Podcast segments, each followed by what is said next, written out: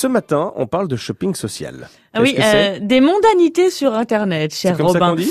Non, c'est plutôt de l'entraide entre consommateurs. Soit vous l'avez certainement euh, déjà fait ou vu euh, grâce aux avis, soit grâce aux vidéos tutoriels pour donner une recette ou aider à bricoler, par exemple. Ces interactions, en fait, qui se multiplient et les sites marchands en ont bien conscience, Dominique Ezoué. C'est la forme moderne du traditionnel bouche à oreille. 77% des consommateurs déclarent que le contact humain est très important dans leur choix de consommation selon l'Observatoire Leclerc des nouvelles consommations. Et plus on prend de l'âge, plus on est sensible aux avis sur Internet ou sur les réseaux sociaux.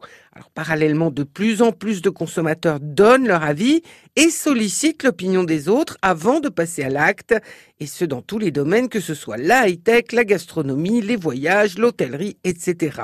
Les marques se sont engouffrées sur ce créneau pour tenter de convaincre les consommateurs en demandant à leurs clients de commenter leurs derniers achats, de poster une photo d'eux avec leurs nouveaux meubles ou leurs nouveaux vêtements sur le site de la marque. Et les consommateurs se laissent convaincre? En tout cas, 24% des consommateurs français utilisent ce que l'on appelle les tutoriels, ces vidéos qui vous aident à faire quelque chose, pour bricoler par exemple. Ils utilisent aussi les réseaux sociaux pour trouver de l'inspiration. 43% d'entre eux ont déjà fabriqué un objet de décoration, cousu un vêtement ou réalisé une recette de cuisine à partir d'une photo ou d'une vidéo trouvée sur les réseaux. Et il n'hésite pas à demander de l'aide. Une personne sur cinq a déjà contacté un autre utilisateur d'un réseau pour lui demander des conseils pour mener son projet à bien. Et pour les enseignes, Dominique, c'est un enjeu énorme. Effectivement, ne serait-ce que pour une raison, aujourd'hui 3% seulement des visites sur un site marchand conduisent effectivement à un achat. 60% des clients qui commencent à remplir un panier l'abandonnent avant de finaliser leur transaction.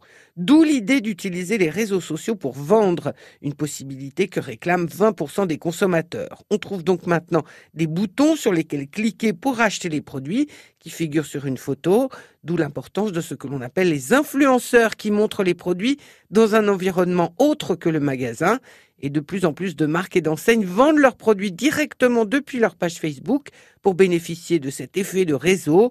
35 millions de personnes sont inscrites sur Facebook en France. Et Minute Conso qu'on retrouve comme tous les matins sur notre site internet francebleu.fr.